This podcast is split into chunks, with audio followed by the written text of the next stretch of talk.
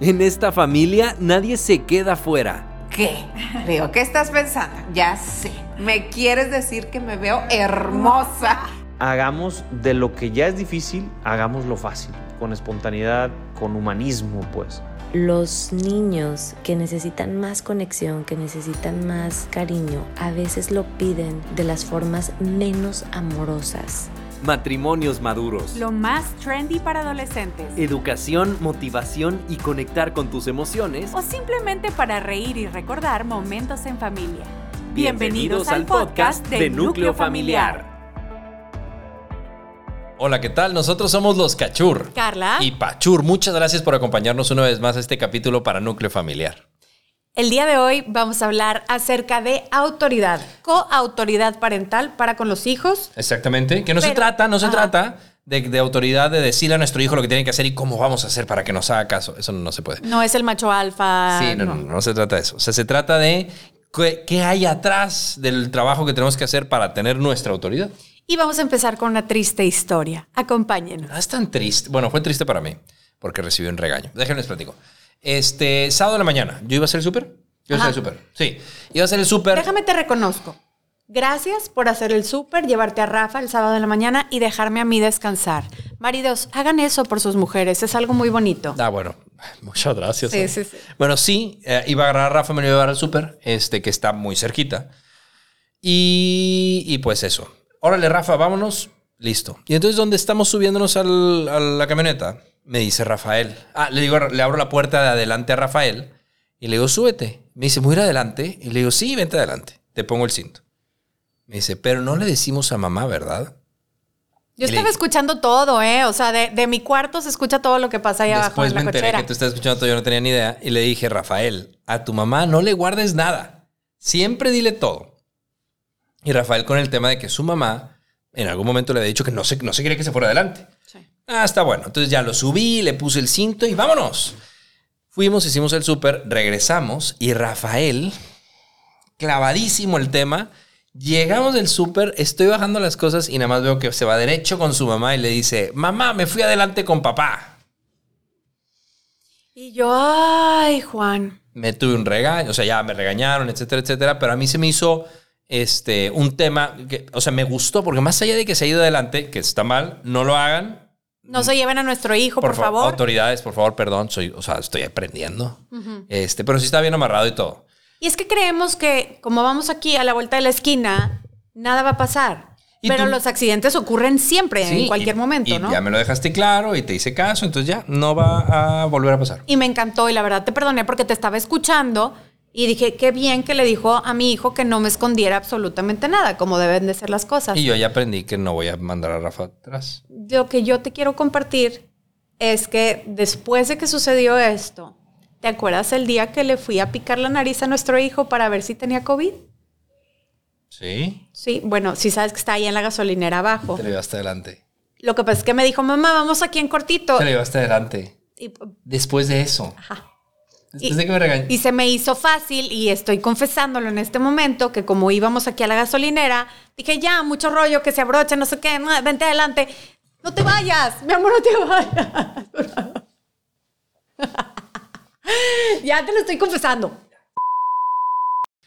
Ya nos perdonamos. Ya la perdoné. Ya pasó. Yo ya te perdoné a ti también. Ya me habías perdonado. y Bueno, me ya habías te volví regañado. a perdonar. Ya me habías regañado. Bueno, ok, continuamos con la triste historia. Esa fue una historia. Sí, es triste ahora. ¿Qué pasa con esa historia en donde yo regañé a Pachur por haber sido irresponsable y después yo hice lo mismo por lo que lo había regañado frente a Rafa? Y, y- y eso es justo, y eso todavía amplía la situación de por qué debemos de tener mucho cuidado con cómo actuamos nosotros. Y es que papá hizo algo que a mamá no le gustaba. Si bien qué bueno que le dije a, Rafael que no le oculte cosas a su mamá, yo hice algo que a mamá no le gusta. Y luego él ve que mamá regaña a papá. Y luego al poco tiempo mamá hace algo que fue un problema hace una semana y ish. ¿Qué le dice eso a nuestro hijo sobre nosotros en figura de autoridad?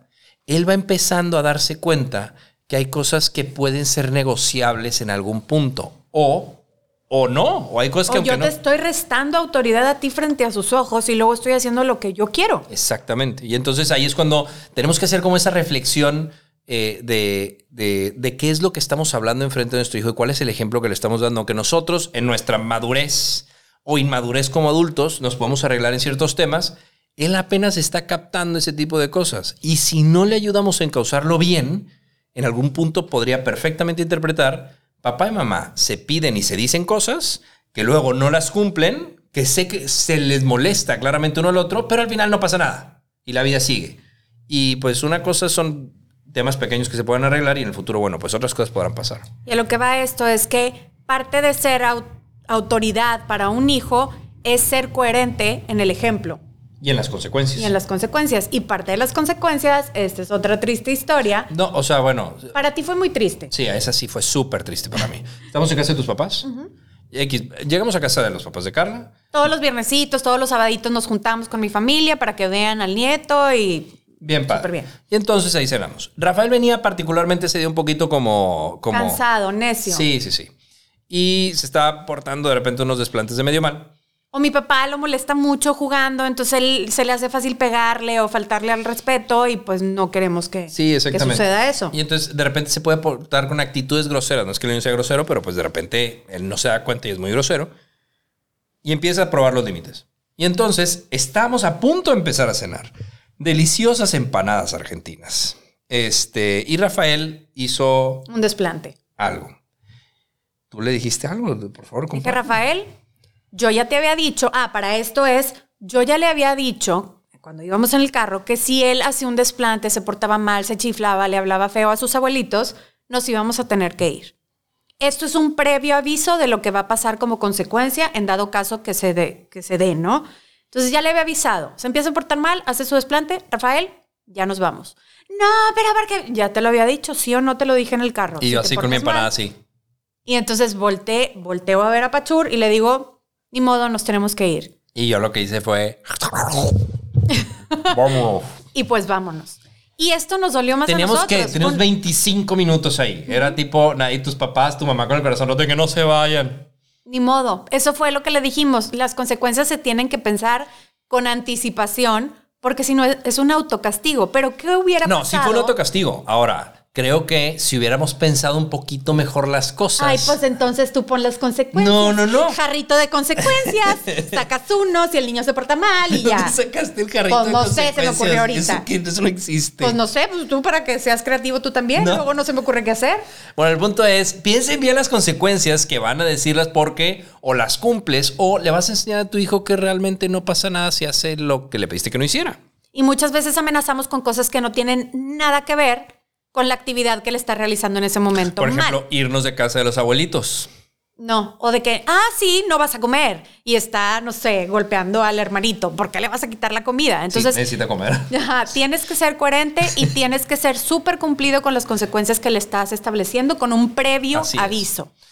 ¿Qué más ha pasado? No, bueno, pues más que ha pasado, una de las recomendaciones que dábamos, este, Carla y yo, que hemos aprendido mucho al respecto, es, es jugar al best worst case scenario. Este, el mejor o peor escenario que puede suceder. ¿Por qué? Porque ahí es cuando empezamos como, como a gestar ideas del jarrito que acabas de inventar de consecuencias. Este, pero empezamos a gestar ideas de qué pasaría si, al, si Rafael hace esto, esto y esto. Ay, bueno, pues podemos decirle muy bien si lo hiciste de esta forma o no tan bien o, mijito, eso no se hace. Pero empezamos, Carla y yo platicamos mucho, este, en especial cuando estamos en el carro, sobre cuáles son los escenarios en los, que nuestro, en los que nuestro hijo se puede comportar de cierta forma y cómo actuaríamos. Tal vez son conversaciones bastante, bueno, al menos a nosotros, a mí me gustan. Es un icebreaker, o sea, es, vas en la carretera, no tienes de qué hablar, hablen de eso, es una, es una buena idea. A veces te ríes, a veces exageras, pero es como un previo a lo que va a suceder en algún momento, Así es. para que no te agarren en curva. Yo- y como quiera te van a agarrar en curva, o sea... Sí, totalmente. Pero la idea es estar como en un mutuo acuerdo. Que de hecho esas son las tres como recomendaciones que tenemos este, para este capítulo y para ustedes. Eh, la primera es, to- lo primero es que todo se reduce en temas de comunicación. O sea, la autoridad, el nombre del juego de la autoridad no es a ver quién tiene más, quién es el que manda. Carla manda, yo mando. Híjole, ese, de eso no se trata. Es el tema de cómo le hago para que tu autoridad se quede inmaculada, lo más limpia posible. Y que tú, y yo saber que tú también estás trabajando para que mi autoridad también esté fortalecida. este, de lo contrario, más allá del daño que nos podamos hacer ella y yo, porque pues somos un matrimonio, como dije, ¿no? Maduro, que nos platicamos y nos arreglamos, pues eh, nuestro hijo lo que alcanza a ver y lo que alcanza a captar ta- no es eso, no es cómo nos arreglamos, sino papá dijo algo, mamá dijo otra cosa, no estaban de acuerdo, de repente alguien hizo lo que quiso y listo. Por Es- ejemplo, lo de la mascota. Por o por ejemplo- ejemplo, lo de los tatuajes. O sea, lo de la mascota. Te estás, te estás metiendo autogoles. Pero no, sí, no, no. eh, Son ejemplos para ayudar a los demás por si les llega a pasar. enfrente de Rafael tenemos una conversión. Carla dice quiero una mascota. Y yo, no vamos a tener una mascota. Pero aparte yo en toda mi autoridad, ¿no? Enfrente de Rafael, nunca vamos a tener una mascota. Pero tú habías dicho que cuando tuviéramos jardincito podíamos, entonces ya por fin. Esa me lo inventaste, no, sé sí cuándo la dijiste, fregados Sí, dije. la dijiste. El punto es que yo enfrente de Rafael decía, no vamos a tener nunca una mascota. ¿Y por qué no? Porque no quiero, porque huele feo y porque soy y porque tu no padre. quiero, exactamente. Ajá. Y pues, ¿qué pasó? Que pues al cuarto para las 12 llega Carla con un gato. Este, y ya, el gato vive ahí. El problema no es el gato. Este, el problema es lo que yo dije enfrente de mi hijo y que de repente sucedió lo contrario. Y entonces ya, pues... eh, Lo dices como si yo hubiera llegado así con el gato. Tú me acompañaste a no, adoptarlo o sea, y estuviste me- de acuerdo. Sí, me, me obligaste. Sí, estuve de ac- Exactamente. Después nos pusimos de acuerdo, pero nuestro hijo no vio eso. Lo único que vio es papá no quería, se hizo lo que papá no quería y el mundo siguió. Y entonces mamá hace lo que se le pega la entonces gana. mamá ganó. Igual, también con el tema de la R, de lo que te habías puesto aquí. Yo te decía, es que no quiero que te pongas un tatuaje. No me gustan. A mí no me gustan. Y es con un tatuaje porque como la persona individual que eres, tampoco es como que estás amarrada y Sí, somos pareja, somos un equipo, pero cada quien tiene su Te- O sea, somos individualidad. individualidad. Hay cosas que cedemos por, por la... Por amor. Exactamente, por la relación y la sanidad. Y otras cosas que pues somos, somos individuales y nos gustan. Y Carla dice, es que me quiero tatuar una R de Rafael. ¿Se las puedes mostrar? Ahí está. Y entonces dice, y yo, es que no te quiero, no quiero que te pongas un tatuaje. No me gusta la idea. Y no, y no, y no, y no. Pues, ¿qué pasa? Que termina llegando con una R porque la mujer es dueña también de su vida y de su tiempo este, y de su dinero. Y, Sí, porque no te pedí dinero. ¿Y, y qué pasa? ¿Qué pasa?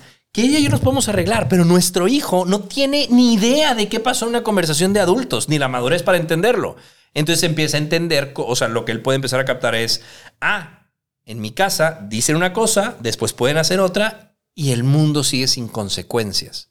Entonces, ese tipo de ejemplos son bien importantes. Este, cómo decimos las cosas enfrente de nuestro hijo es un tema, pero de nuevo, cayendo otra vez en la comunicación, tenemos que hablarnos muy bien y tenemos que buscar siempre respetar la autoridad de la otra persona. No hablar autoritarios, este, porque nos, no- nos va- esa perra nos va a venir a morder después. Esa perra me refiero a la situación. Sí, gracias. Ajá. Oye,